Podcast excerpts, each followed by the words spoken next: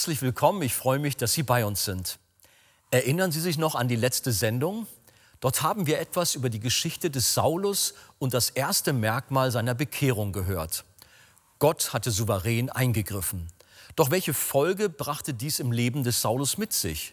Bleiben Sie dran, um zu erfahren, wie es mit Saulus weiterging, welche Rolle eine seelsorgerliche Begleitung spielte, was den Seelsorger kennzeichnete und welche Hoffnung diese Begebenheit uns persönlich geben kann.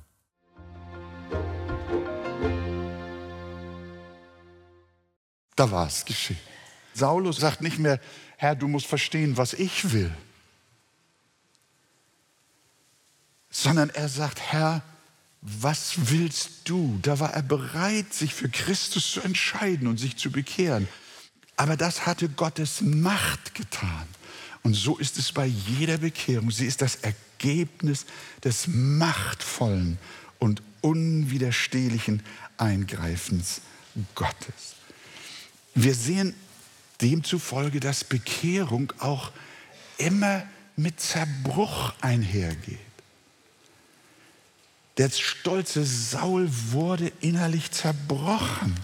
Nicht nur, dass er auf der Erde lag, sondern sein Herz ergab sich. Er sprach in Vers 6 mit Zittern und Schrecken, so heißt es wörtlich. Er redete mit Zittern und Schrecken. Herr, was willst du, dass ich tun soll? Dein Wille geschehe mit meinem Leben. Das war jetzt seine Botschaft. Es erinnert uns an die Bekehrung des Kerkermeisters zu Philippi. Bei dem war jetzt nicht also so ein plötzliches Licht vom Himmel und der Mann landete nicht auf der Erde, aber da geschah plötzlich ein Erdbeben. Könnt ihr euch erinnern? Und dieses Erdbeben hatte ihn erschüttert, nachdem er Paulus und Silas hat beten und singen hören von Jesus. Nachdem er Paulus und Silas gehört hat, da rief der hartgesottene Mann fast gleichlautend mit Saulus, was muss ich tun, dass ich gerettet werde? Das ist das Ergebnis göttlicher Wirksamkeit. Und ich denke, Menschen sind hier, die auch fragen, was muss ich tun, dass ich gerettet werde? Herr, was willst du, dass ich tun soll? Der Heilige Geist führt jeden, den er bekehren will, zuerst immer in die Kapitulation, in den absoluten K.O.-Zustand. Das sagt schon der Psalmist. Die Opfer, die Gott gefallen, sind ein zerbrochener Geist. Ein zerbrochenes und zerschlagenes Herz wirst du, o oh Gott, nicht verachten. Und bis es zu diesem Punkt des Zerbruchs kommt, bekehrt sich kein Mensch. Es sei denn, der Herr Jesus ist ihm zu stark geworden. Auch du hättest dich nie bekehrt, wenn Gott nicht entschlossen in dein Leben eingegriffen hätte. Durch eine überwältigende Predigt möglicherweise, durch mahnende Mitmenschen, durch eine umwerfende Erfahrung oder Fügung oder Lebensenttäuschung. Manche sind krank geworden, hatten einen Unfall oder der Tod ist in ihre Familie eingebrochen das Geschäft brach zusammen und erst danach hörten sie zu, was Gott von ihnen wollte. Vorher haben sie nicht zugehört. Wenn der Herr auch dich nicht immer wieder mit seinem lästigen Stachel genervt hätte, wärst du nie zu Christus gekommen. Und darum wollen wir ihm danken, liebe Geschwister, dass er uns zuerst geschlagen und verwundet hat, bevor er uns heilte. Der Herr tötet und macht lebendig. Er führt ins Totenreich und er führt wieder herauf. Luther sagte, ehe er einen Vorgeschmack des Himmels habe erlangen können, musste Gott ihn über den Abgrund der Hölle jagen. Das tut Gott nicht, weil er Sadist ist, sondern weil er eher einem guten Arzt gleicht, der seine Patienten mit einem leidvollen Eingriff nicht quälen, sondern sie heilen will. Gewiss zerbricht der Herr einen Menschen, den er erretten will, nicht immer mit dem Donnerschlag eines Erdbebens und auch nicht mit dem K.O.-Schlag eines totalen Sturzes wie bei Saulus. Bei vielen verläuft die Bekehrung äußerlich sanfter und unspektakulärer. Bei der Lydia öffnete der Herr einfach das Herz und sie glaubt und sie lässt sich taufen. Der Heilige Geist geht mit jedem seinen individuellen Weg. Aber, liebe Gemeinde, das Prinzip ist immer das gleiche. Auch die Lydia war von ihrer Sünde überführt worden. Und ihr Herz war erschrocken über ihren Unglauben. Ohne Sündenerkenntnis und Buße geht es nicht. Und dahin können wir uns nicht selber bringen, sondern das muss der Heilige Geist tun. Weißt du denn nicht, dass dich Gottes Güte zur Buße leitet? Es war Gottes starke, unwiderstehliche Güte, die Saulus zur Buße geleitet hat. Und so war es auch in deinem Leben. Und deshalb, liebe Gemeinde, müssen wir beten. Wir brauchen das Gebet. Weil Bekehrung ist nicht Parteibuchwechsel, dass jemand sagt, oh, mal sehen, ich will mir das mal überlegen, was dafür und was dagegen spricht. Nein, Bekehrung und Errettung ist ein übernatürliches Werk Gottes. Und deshalb müssen wir beten, Gott, erbarme dich. Errette Menschen, überführe sie.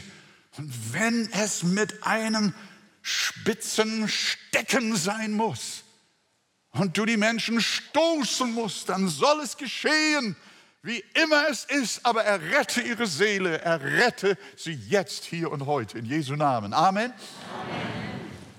Jetzt haben wir uns die Bekehrung angeschaut. Jetzt gucken wir uns den Seelsorger an. Denn eine seelsorgerliche Begleitung mit diesem zerbrochenen Mann hatte Gott auch vorgesehen.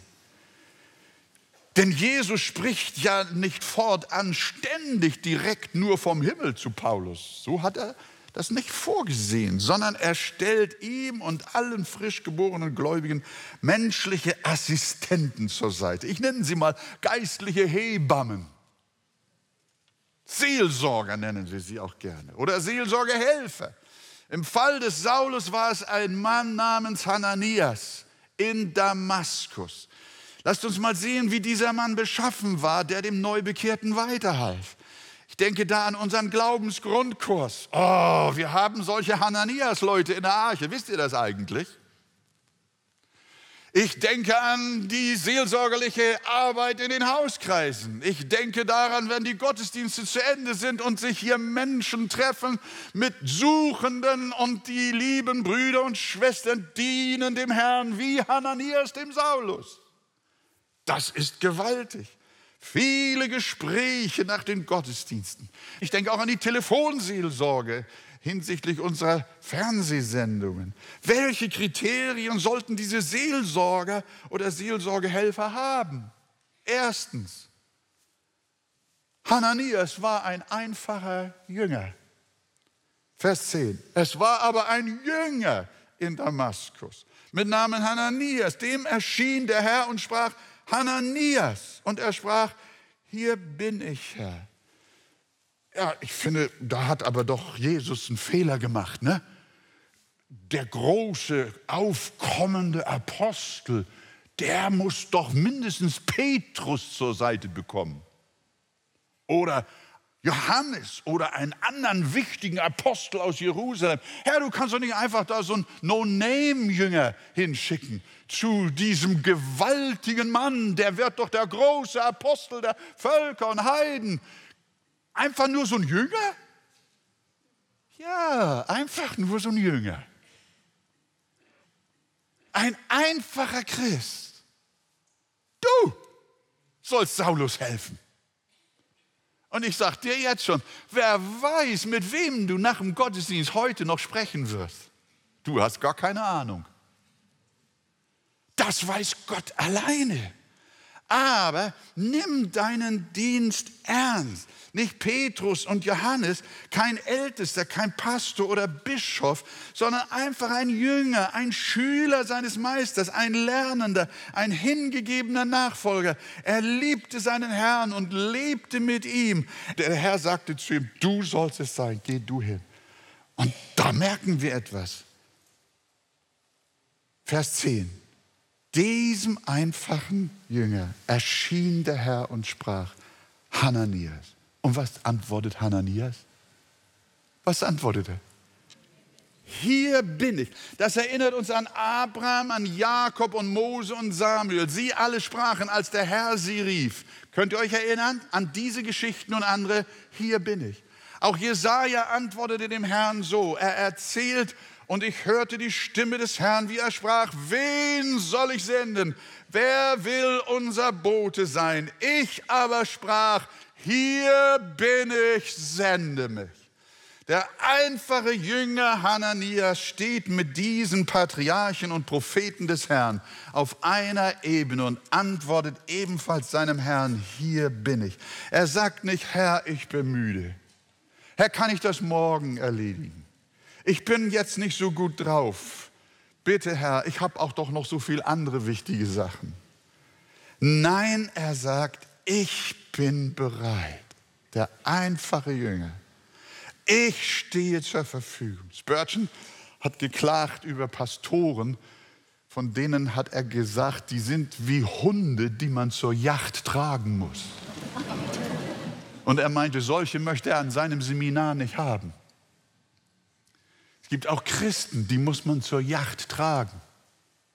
Aber es gibt solche wie Hananias, wenn das Horn zur Yacht bläst, dann kannst du sie nicht halten. Dann laufen sie, dann sind sie unterwegs.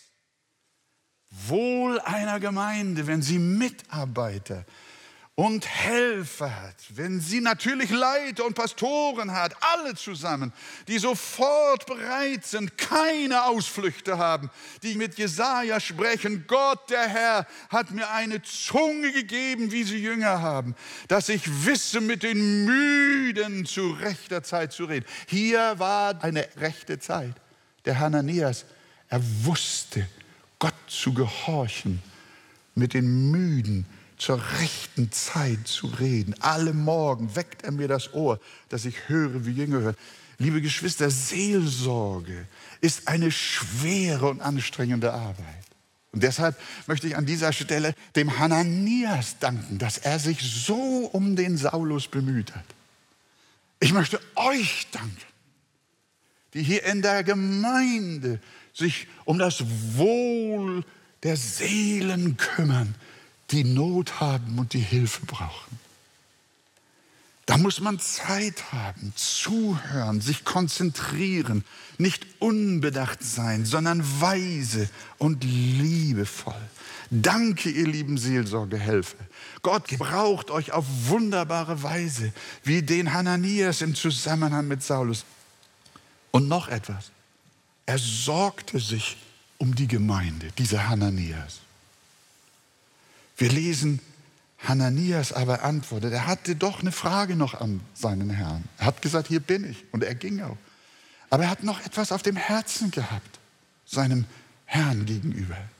Herr, ich habe von vielen gehört über diesen Mann, wie viel Böses er deinen Heiligen in Jerusalem angetan hat.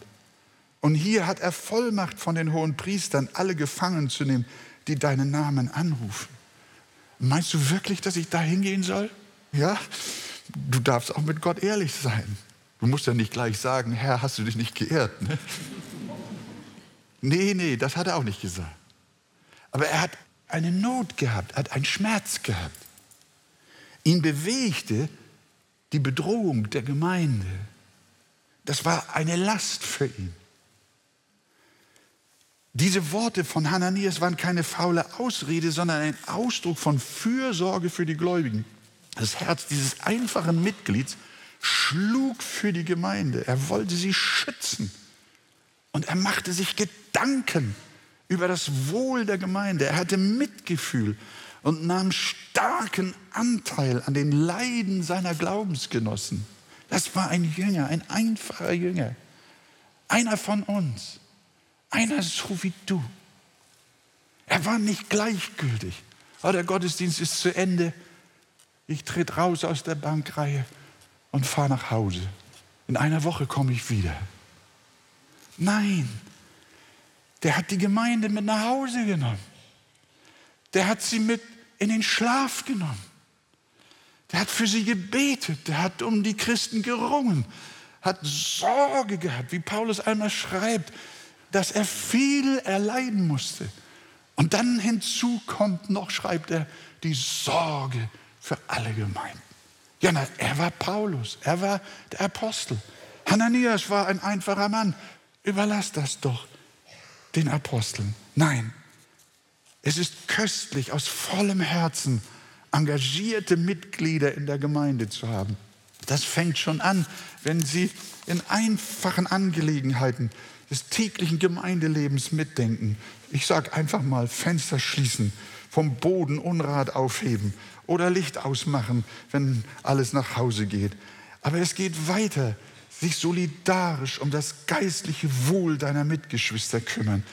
Wenn sie Kranke besuchen, Rückfälligen nachgehen, für die Leiterschaft beten, nach den Finanzen fragen und insgesamt Sorge für die Gemeinde tragen.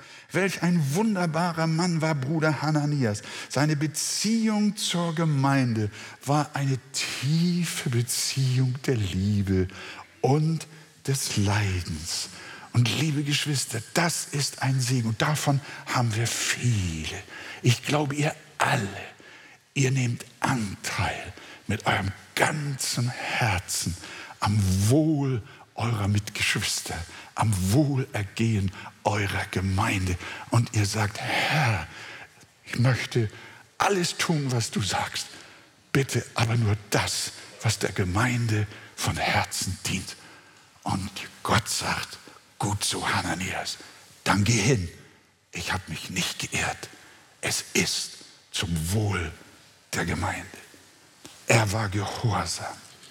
Geh nur hin, denn dieser ist mir ein auserwähltes Werkzeug, das er meinen Namen trage vor den Heiden und vor Königen und vor das Volk. Israel, ich will ihm zeigen, wie viel er leiden muss. Hananias verstand nun, dass es sich bei Saulus um einen auserwählten Gottes handelte und er gehorchte. Und Hananias ging hin und kam in das Haus und legte die Hände auf ihn. Und was hat er gesprochen? Da sagt der Hananias, lieber Bruder Saul. Ho, da merkst du, wie er hingegeben seinem Gott gehorchte. Es war nicht einfach. Das ist ja fast dasselbe, als wenn du einem Terroristen von gestern heute die Hände auflegst und sagst zu ihm, lieber Bruder Terrorist. Und der Saulus, der war ja ganz durcheinander. Das muss wie Balsam für sein zerbrochenes Herz gewesen sein. Der lag ja immer noch am Boden. Der konnte ja immer noch nicht sehen. Der hat nicht gegessen und getrunken, so fertig war der. Aber dieser einfache Jünger, du gehst hin zu einer Seele und sagst, lieber Bruder, lieber Bruder Saul, schüttest dein Herz von Liebe über ihn aus und Weisheit und betest mit ihm. Ich muss leider schließen, obwohl die Geschichte noch nicht fertig ist. Aber ihr könnt sie alleine zu Hause lesen. Womit ich euch jetzt einfach auch allein lassen möchte, ist dies, dass ihr versteht, der Herr gebraucht bei der Bekehrung seiner Auserwählten einfache Jünger wie dich und mich. Warte nicht immer auf die Pastoren und auf die Leiter und sag, die müssen das machen, sondern lass dich senden von deinem Herrn. Denn die da lehren werden leuchten wie des Himmelsglanz und die viele zur Gerechtigkeit weisen wie die Sterne immer und ewig. Jakobus sagt, wer den Sünder bekehrt hat von seinem Irrweg, der wird seine Seele vom Tode erretten und wird bedecken die Menge der Sünden. Welch ein edler Dienst, ein Seelsorgehelfer zu sein. Welch ein edler Dienst, ein Seelengewinner zu sein. Hananias wusste nicht, um welchen großen zukünftigen Apostel es sich handelte, dem er dienen durfte. Und wer weiß, wer es ist, mit dem du heute oder morgen ins Gespräch um seine Seele kommst. Sei treu und diene den Menschen, die geistliche Hilfe brauchen. Sagt ihr Amen dazu?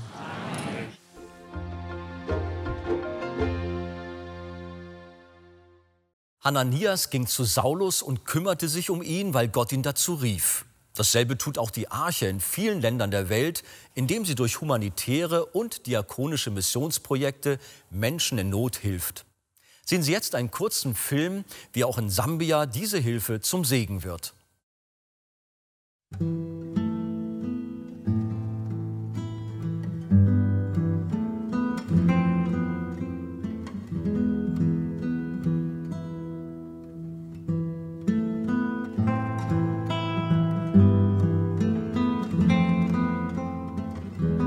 Sind jetzt hier vor dem Haus einer Mutter, die ihren Mann durch die HIV-Krankheit verloren hat.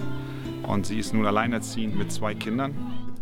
HIV-Aids ist nach wie vor ein sehr, sehr großes Problem hier in Sambia. Viele Menschen sterben nach wie vor daran. Und das hat zur Folge, dass die Witwen so gut wie kein Einkommen haben und somit ihren Kindern keine schulische Ausbildung finanzieren können. Genau an dieser Stelle gibt es Unterstützung. Die christliche Leithausschule in Ndola hilft den alleinerziehenden Frauen, übernimmt die Schulkosten und ermöglicht die Teilnahme am Unterricht. Über 200 Kinder genießen hier eine gute Schulausbildung und bekommen auch täglich eine warme Mahlzeit. Sie hören von der Liebe Gottes und bekommen die Chance, das Muster der Armut zu durchbrechen. Die Arche Hamburg will auch in Zukunft die Leithausschule finanziell unterstützen und somit Hilfe zur Selbsthilfe leisten.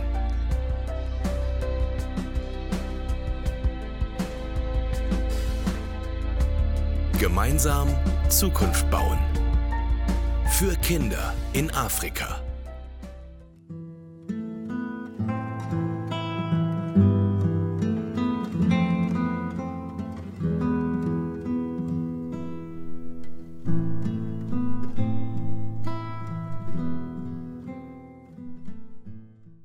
Liebe Zuschauer, die Bibel erklärt, dass der Glaube ohne Werke tot ist und Anteilnahme und Fürsorge für die Armen und Notleidenden ein Ausdruck wahren Glaubens ist.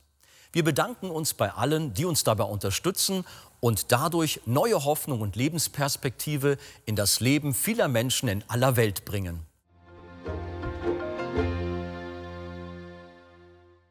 Eine Bekehrung geht auch immer mit Zerbruch einher. Das war eine Kernaussage der Predigt. Möchten Sie weiterführende Informationen zu diesem Thema?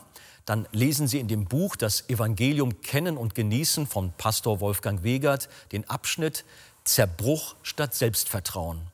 Dort finden Sie vertiefende Ausführungen zu Inhalten der Predigt. Ein Exemplar erhalten Sie auf Wunsch kostenlos. Wir freuen uns über jeden Kontakt zu unseren Zuschauern. Sie erreichen uns per Brief, E-Mail oder zu nachfolgenden Zeiten unter der eingeblendeten Telefonnummer. Näheres zur evangelisch reformierten Freikirche Arche finden Sie im Internet. Wir bedanken uns ganz herzlich bei allen unseren Zuschauern für ihre Unterstützung.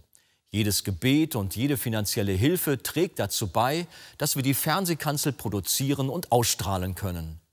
Über eine Spende auf die eingeblendete Kontoverbindung würden wir uns sehr freuen. Zu den Wesenszügen einer echten Bekehrung gehören Gottes souveränes Handeln, Zerbruch und auch eine seelsorgerliche Begleitung. Dieses Thema werden wir auch auf unserer kommenden Evangelium für unserer Landveranstaltung weiter vertiefen. Pastor Wolfgang Wegert kommt mit einem Team nach Berlin. Und zwar am Sonntag, den 6. Mai. Der Gottesdienst beginnt um 15.30 Uhr in der Christuskirche Berlin Mitte. Die genaue Adresse ist Anklammerstraße 31 in 10115 Berlin. Jeder ist herzlich willkommen und laden Sie gerne auch Ihre Bekannten und Freunde ein. Wir freuen uns auf Sie. Für heute war's das. Weiter geht es in der nächsten Sendung. Auf Wiedersehen. Vielen Dank, dass Sie dabei waren.